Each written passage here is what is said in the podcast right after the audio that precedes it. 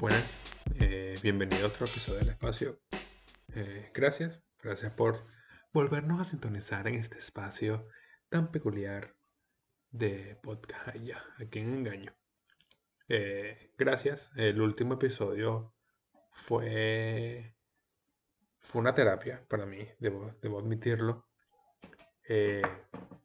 quiero, quiero, quiero decirles que, o sea, he querido cambiar como que el ambiente del, del podcast algo como los temas que ya estoy tratando son un poco más de introspección y, y de catarsis. Esa es mi nueva palabra, catarsis. Entonces, como, como es mi nueva palabra, la voy a decir siempre. La voy a decir en cada momento. Entonces, catarsis.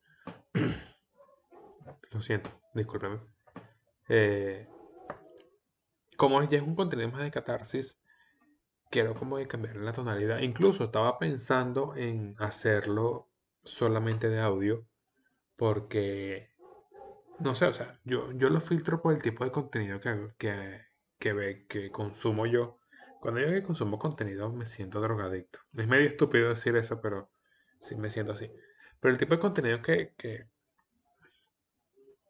que consumo justamente me gusta el hecho de que sea solo en audio porque no estoy obligado a verlos, obviamente.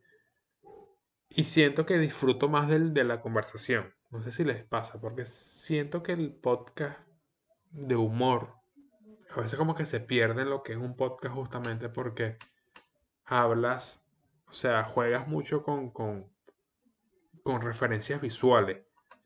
Y yo quiero es que más bien me escuchen, justamente, y no que tenga tanta referencia visual. Para mí que entonces colocar una cámara. Bueno, antes, antes, lo, antes me lo puse como meta justamente para vencer el miedo escénico, porque quiero pertenecer en este ámbito del, del, del entretenimiento y tengo que vencer el miedo escénico. Y por eso me puse como meta colocar una cámara. Pero sencillamente lo doy grabar y ya. Entonces me olvido ese que está ahí. Me, enfrasco solamente en lo que quiero decir. Eh, pero bueno, o sea, después dije como que coño, o sea, no vamos a dejar el, el, video justamente para, para decir que tengo un video. Y, justamente hay personas que, no les da, no les da la, el nivel de concentración para solamente escuchar y necesitan visualizar y necesitan un contenido corto y bueno, para eso está el video. Eh, pero sí quise darle como que una, una, un ámbito más, más, más íntimo, porque es un espacio, entonces, más íntimo y se me ocurrió justamente tener esta, esta tonalidad. Vamos a ver qué tal me va. Me siento cómodo, me siento más íntimo. Estoy grabando de noche y siento que es mucho mejor. Eh, los que solo me escuchan, perfecto. Gracias por solo escucharme. Ese es el ámbito y los quiero mucho. Aquí está en mi corazón. Eh, Estoy viendo Betty la Fea. La verdad. No, o sea, no sé qué opinar porque es como que una puñalada a mí mismo.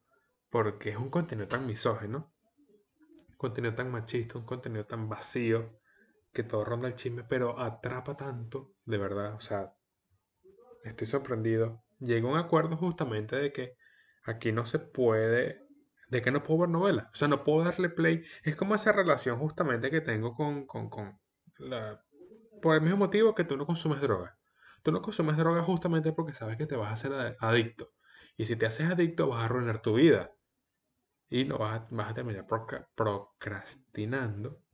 Y no vas a cumplir tus metas y vas a hundirte en la depresión y adiós y no vas a ir al cielo.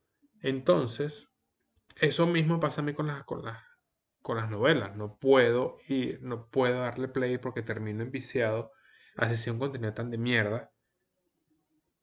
Pero. Pero envicia. Yo creo que. Yo creo que lo que pasa con Betty la Fe es muy, es muy particular justamente porque es como que te atrapa. O sea, por mi edad me atrapa en la nostalgia, en nostalgia. Esa novela la veía mi mamá cuando tenía. ¿Qué? Cuatro años yo. Y, y recuerdo como que, como que escenas vagas de la novela, entonces me atrapa por ese sentido también. Sin embargo, debo aceptar que no la estoy viendo completa. O sea, adelanto, adelanto 3, 4 capítulos, 50 capítulos. Y lo, y lo cómico es que lo adelantas y sabes dónde va a caer. O sea, agarras el hilo y Son, es contenido diseñado no para que pierdas un hilo con, conductor. O sea, no, no sé si ese es el término que tengo que decir. Pero no, no. O sea, agarras en, si adelantas 50 episodios, agarras el hilo rapidito, sabes qué está pasando, eh, sigues en lo mismo peo, eh, las tipas siguen en el mismo peo, la evolución de personajes es muy lenta y es un contenido como que muy, muy, muy fácil de digerir. Y creo que justamente, o sea, no, no quiero decir como que, ay, mira, soy, muy básico para mí. Justamente es muy inteligente hacer un, hacer un contenido así porque es la mayoría de las personas. Eh, era para, o sea, era para la época, evidentemente, en la época justamente no había el, mainstream que hay ahorita, el, el, stream, los servicios por stream que hay ahorita. Y veías lo que te ponían en televisor. Si ponen esa novela, tienes que ver esa novela. Entonces, y en la mayoría de las, de las no, no, en la mayoría de las personas que iba dirigido, la audiencia que iba dirigido, no eran, o sea, era la clase popular, pues. Entonces, no ibas a, si estás apuntando a que se masifique, no puedes lanzar un contenido tan denso, tan de nicho. Entonces, en ese sentido, el tema aquí es que Betty la Fe es una gran novela y, y hay que verla. Como para quitarse la espinita, como que, ok, la volví a ver pero no es, no es, no es una novela, es una novela como que una droga, una droga que pruebas y ya. No te vas a sumergir en el mundo de eso. Eh, sí, quería contarles eso y justamente también quería hablarle de que, de que viene un nuevo podcast justamente.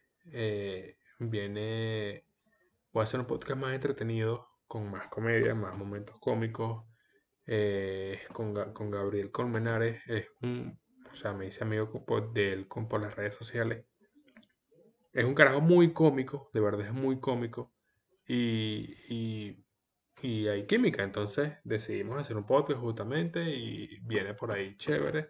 La diferencia que va a tener como que ahora va a tener como dos podcasts, va a aparecer la Nutria, pero la diferencia va a tener los dos podcasts es que esto va a seguir siendo como, como un mini diario. Justamente, o sea, ustedes me están acompañando aquí y, y hacemos el espacio, es algo que es mío totalmente, yo creo que ni, yo creo que el proyecto, el proyecto que, voy a tener en, conjunto con, este pana, sí va a ser el que quiero sacarle beneficio monetario, o sea, a, futuro, no, no es que no es que ya vivo de esto y ya tengo una audiencia y la cosa no, sino que es un proyecto que sí espero vivir de eso justamente. Esto va más que todo, esto nació, esto nació para mi depresión y para yo manejar la depresión, manejar la ansiedad, para yo ponerme retos a mí mismo, de aprender a modular, de, de vencer el miedo escénico, de, de ir a agarrar la, velocidad mental de, hilar ideas y así va, va a mantenerse. Entonces va a ser algo como que más personal, más como que el, sitio. Eh, yo creo que ahí está, ahí está apuntando como que mucho el contenido, porque he visto que mucho podcast está mutando a eso, hacerlo más personal. Eh, últimamente vi uno que se llama Yo Puedo Solo, que también es de mucho, mucha introspección, y otra vez la palabra, de catarsis. Y, y no, no es un tema tan oscuro como el de este, pero es un tema más, eh, eh, lo hace muy personal. El chamón lo hace muy personal. El otro que veo así es el de Jan Intensa, que es una joya. De verdad me lo trepeo bastante porque, porque ella es una comediante justamente y ahí habla ya de su depresión, habla de su, de su rabia, de, su, de sus tristezas, de sus ansiedades y y me parece genial porque creas como que una pequeña comunidad y eso es lo que yo espero hacer justamente. Eh, ese va a ser como que la diferencia de los dos podcasts. En el otro, en el otro sí está más enfocado al humor. Si vamos a tocar temas interesantes, justamente vamos a caer en el juego y todo. Pero vamos a, va, si le vamos a meter más comedia, si va a ser más de comedia, va a ser un podcast de comedia. Justamente, este no es un podcast de comedia, que me da risa porque la gente dice, yo soy comediante, tengo un podcast, escúchame, ¿qué tal? Y, no, marico, no me da risa. Es que no va a dar risa, no es un podcast de comedia, es un podcast donde la descripción lo hice muy claro, es un podcast donde Gabriel se pregunta qué coño va a hacer y analiza sobre sí mismo y su expresión. Eso, eso lo dice la descripción del podcast y eso es. Entonces, yo digo que, que es muy cómico como, como la gente, como tú dices, no, es lo mismo decir, no es lo mismo decir, mira, soy músico, escucha mi canción. Soy músico, soy, soy chef, prueba mi plato, prueba mi receta. Soy artista, mira mi cuadro. Que decir soy comediante, escucha mi podcast. Porque esperas que, esperas que como es comediante de risa. Y como la, la comedia es tan subjetiva, esa frase me la robé del Joker, no, no puede, no, a lo mejor le, le risa y no le risa, entonces terminas jugando que eres un mal comediante, Entonces, eh, eh, es raro. Esto no es un podcast de comedia, justamente. Puede que a veces sí, a veces no. Incluso no peco porque hay unos episodios que sí intenté ponerle comedia. Intenté ponerle comedia porque lo quería hacer como por ejemplo lo hacía Nutria, lo hacía Chris Delia, lo hacía... Eh, pucha, no sé, Gabo Ruiz, pero mi, humor no es tanto como el de Gabriel Ruiz, pero intenté, intenté emular los que hacen los podcasts solos, como el de José Rafael Humá, como el de Led Varela, más que todo el de Chris Delia que me, me, inspiré bastante como que en el, en el intro. Y, y, me di cuenta haciendo comedia que, que, que hacer comedia solo es, es, difícil justamente porque tú mismo te la picheas y tú mismo te la bateas. Te la picheas y te la bateas, perdón. Y entonces es un pedo porque el clip tendría que ser, eh, para hacerlo crecer como comedia, tienes que hacer como que, o sea, es como que más forzado. No, cuando me, cuando me forzan a ser cómico, no, o sea, tendría que escribirlo o, serlo solo, hablando conmigo mismo, no, no me lo tripeo tanto. Por ende, con, con Gabriel, con el otro Gabriel, con el otro Gabriel, eh, sí me sale mejor. Me sale mejor porque justamente como que el, él la, la, siembra la, la, premisa y lo jugamos, lo que yo voy diciendo lo remato, lo que él va diciendo lo remato. Y, se presta una dinámica diferente, le da como que otro ritmo, le da como que otro... Entonces, de ahí prefiero como que mutar a este, este proyecto a que sea más personal. Sea más personal y el otro más, más, más dinámico, en ese sentido. Yo quería traer como que hoy, hoy al, al, podcast, un tema principal justamente que quería hablar como del sistema educativo, que es algo que estaba pensando desde hace bastante tiempo. Y, y, o sea, yo, yo quiero hablar de esto porque, porque obviamente yo me gradué de la universidad, me gradué de la universidad, pero cuando te gradúas de la universidad, o sea, entras en un vacío de que, ¿y ahora qué? O sea, te gradúas de la universidad, sales y ahora qué? O sea, hay como que un desfase universidad-trabajo que, que yo creo que le encontré una explicación.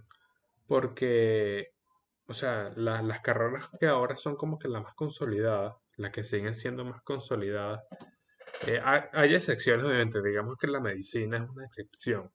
o, o, algo por el estilo. No quiero divagar en eso. Eh,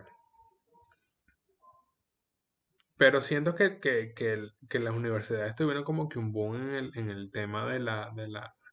No un boom, sino como que estuvieron enfocadas en, el, en, el, en la era de la, de la industrialización. No sé, que vino por Harrison Ford y todo era todo era un proceso de, industrialización y de ahí salieron muchas ingenierías, de ahí necesitaba ingeniería ingeniería eléctrica, mecánica, industrial, y como que la formación iba justamente a tú ser parte de un engranaje. ¿Sí me entiendes? Entonces ibas a ser parte de... Siempre era, no, mira, tú vas a salir de aquí a una empresa y vas a ser un engranaje más de un, de un ensamble total. Y fue algo de, de seguir órdenes, de seguir protocolos, de tú hacer protocolo, de, de, de como que un pensamiento muy cuadrado. Y es como que matando la creatividad. Ahora es distinto, es un, es un, es un mundo totalmente distinto porque hay más sobrepoblación, eh, ya todo está inventado. eso dice que es un pensamiento mediocre, pero no es un pensamiento mediocre. El pensamiento mediocre es quedarte ahí. Pero todo está inventado, entonces necesitas innovar más, necesitas ser más creativo, justamente. Eh, estamos en una fucking pandemia. Las empresas están reduciendo, están reduciendo personal justamente para quedarse con lo esencial y lo que pueden, lo puede, lo puede contratar tercerizado como freelancer. Entonces, justamente eso te obliga a ser más creativo, te obliga a ser, o sea, tú, sales con un chip de la universidad justamente esperando, esperando ser parte de, un engranaje, esperando entrar en, en, en, un equipo o en, un proceso que ya está listo, pero te, te frustras porque te encuentras un mercado totalmente distinto. Eh, un mercado que te obliga a ser creativo, mm, te gradúas, por ejemplo, te gradúas con, con 15 personas, con 20 personas. Esas 20 personas, eh, o sea, son 20 personas igual que tú, que salieron con el mismo conocimiento que tú, de la misma universidad que tú, y van a buscar laborales oportunidades laborales en los mismos sitios que tú. ¿Qué te diferencia? Tu personalidad. Tienes que sacarle forma a tu personalidad, a tus creencias, a, tus criterios, a todo. Entonces, no, no forja, o sea, de la universidad no se forja eso, no forja justamente esa, esa, no sé, no sé, no sé si decirle músculo o, eso, o, esa parte, porque no, entiendo, entiendo cómo funciona el cerebro. Esto soy yo divagando en mi mente. O sea, no, es algo que, que, que está avalado por un, por un estudio de la Universidad de Harvard, qué sé yo. Pero debería como que salir más, más, más trabajo creativo, más, como que más... No sé, no, sé cómo decirlo, no sé cómo decirlo, sino que, sino que sea un trabajo más personal y no tan mecánico, más que todo. Y yo creo que debería evolucionar justamente al, al, al hecho de que no deberías como que... Hay carreras técnicas que ya no vas a necesitar estudiarlo de manera presencial, sino que justamente la educación va a mutar a ser online, va a mutar a, a ser autodidacta. Yo creo que justamente van a haber tutores solo para como que te, como que te, como que te, ¿cómo se llama? Como que te guíen en el paso que vas a hacer, mira, primero tienes que aprender esto para después hacer esto, para después hacer esto, para después hacer esto. Y no necesitas a alguien que te explique porque justamente, si yo fuese profesor, hiciera lo mismo, grabar una clase, una clase súper detallada de 5 horas, la divido en 5 y voy soltándolas en YouTube o voy soltándolas en, una plataforma y eso es mi clase. Mira, está mi clase, esta tal, y yo una hora a la semana, aquí está mi, aquí estoy yo para si tiene, si tiene asesoría, si quieres una asesoría. Si yo, fuese, si yo fuese profesor fue así. Porque así me gusta a mí ser estudiante. Yo justamente cuando era estudiante, hay profesores que justamente dan una caleta, te dan una caletra, un caletra del libro. Entonces yo, todo el mundo copiando y yo lo que hacía era seguir el libro de, física, de matemáticas, es como que... O sea, no hay, no hay un valor agregado. El valor agregado en este sentido sería la experiencia que tiene tu profesor. Entonces, porque todo, todo está en internet, todo es accesible. Si tú no, a veces que ni siquiera vas a, vas a clases porque prefieres ver clases en YouTube. No, vamos a hacer esta clase, prefiero, me entiendo más al, que da las clases en YouTube. Y, y obviamente tú prefieres asistir a una clase porque el profesor tiene experiencia y quieres aprender su experiencia. Entonces, ese, yo creo que debería mutar ahí, debería mutar a que, que sea un recopilado de la información que hay en internet. Y si tienes dudas, te voy a ceder una hora semanal o una hora cada dos días de mi, de mi clase. Siento que, que las carreras largas van a ser, pasarían a ser ya especializaciones.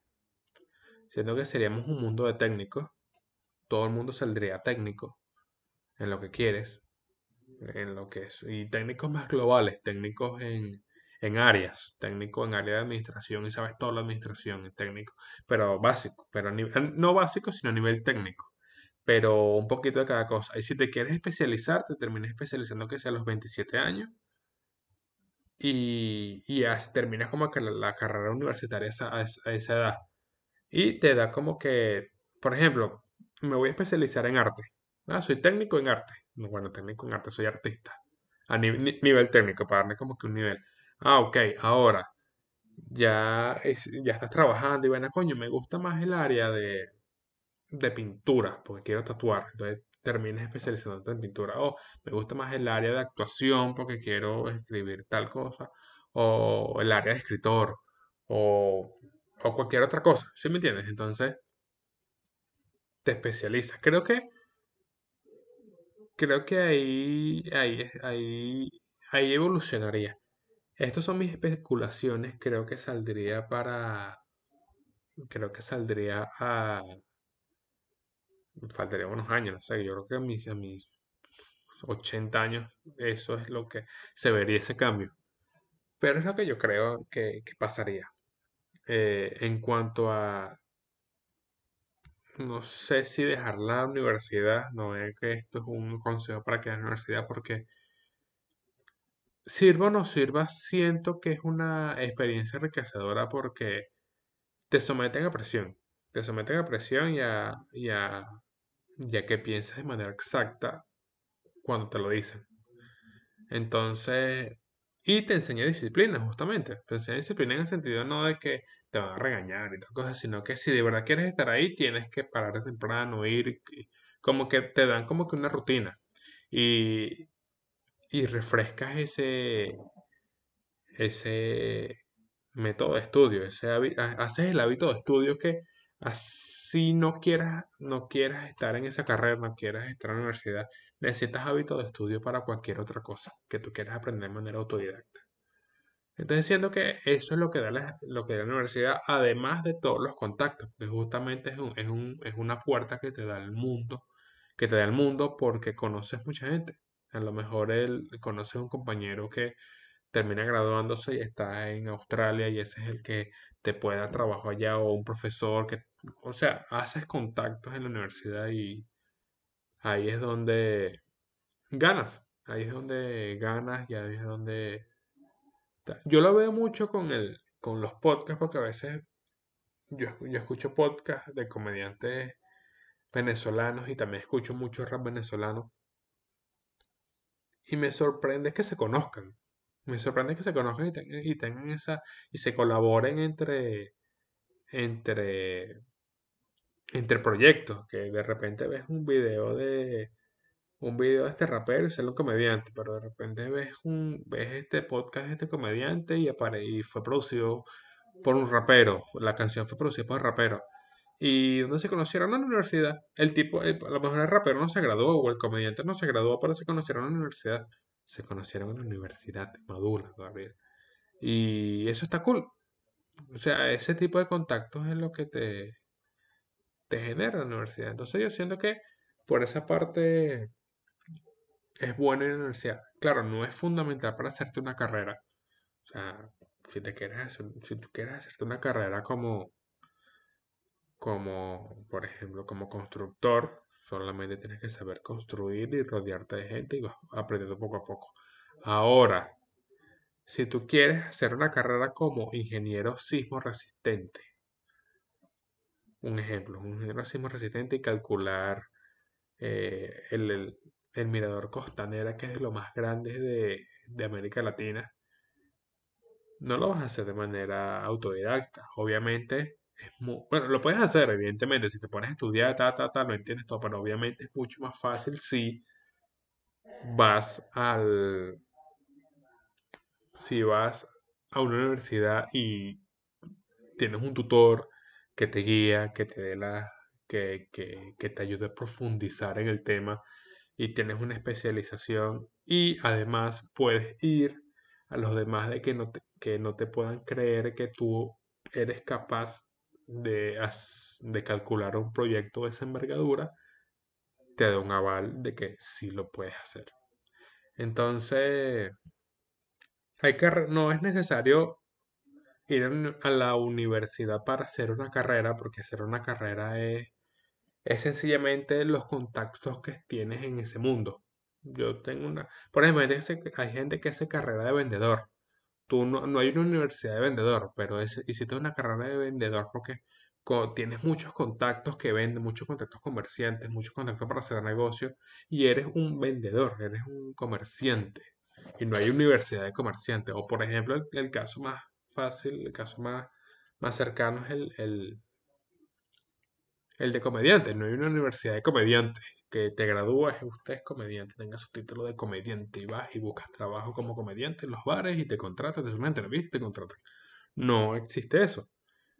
Eh, es una carrera que tú te haces solo, que tú aprendes de manera autodidacta, que tú aprendes haciendo contactos, que tú aprendes ensayo, de manera de ensayo de error y metiéndote en el mundo. Entonces, no es, no es fundamental, la universidad es fundamental si necesitas conocimiento, porque eso es lo que te da la universidad, conocimiento y, y obviamente te agiliza mucho el paso en el sentido de hacerte una carrera en eso que decidiste estudiar, más que todo. Pero puedes hacerte una carrera de lo que, te, de, la, de lo que a ti te dé la gana, porque tú puedes, yo soy el carajo más arrecho del mundo en vez de Netflix. Y te rodeas puros críticos de cine, te, vuelves un crítico de cine, entonces haces una carrera y eso no se estudia más que todo. Claro, es mejor si estudias cineasta si eres un cineasta, si estudias cine en la Universidad de Arte. Entonces, no, no, es, no es algo que sea así y no, sino que es algo que de lo que a ti te dé la gana. No es necesario, pero te ayuda, el, te hace el camino más corto en ese sentido. Eso es lo que yo opino de, de estudiar o no estudiar. No es necesario para hacer una carrera, pero te hace el camino más corto. Obviamente tienes que ir a la universidad para que seas médico, seas doctor. No digo que no puedas aprender tú solo matando gente, abriéndolos en, porque así, me imagino que hubo un primer, un primer doctor en toda, la en toda la humanidad. Y cómo se dio cuenta de que todo, de cómo funcionaba, cómo funcionaba la, el ser humano, cómo funcionaba por dentro, cómo se dio cuenta. Matando gente. Entonces, se puede, te, puedes, te puedes hacer una, una carrera como doctor sin ir a la universidad. Ahora, que en estos tiempos es mucho más fácil ir a la universidad, pero no es algo necesario. Así que eso es lo que quería comentarles. Así que gracias por escuchar y nos vemos muchachos. Gracias. Gracias.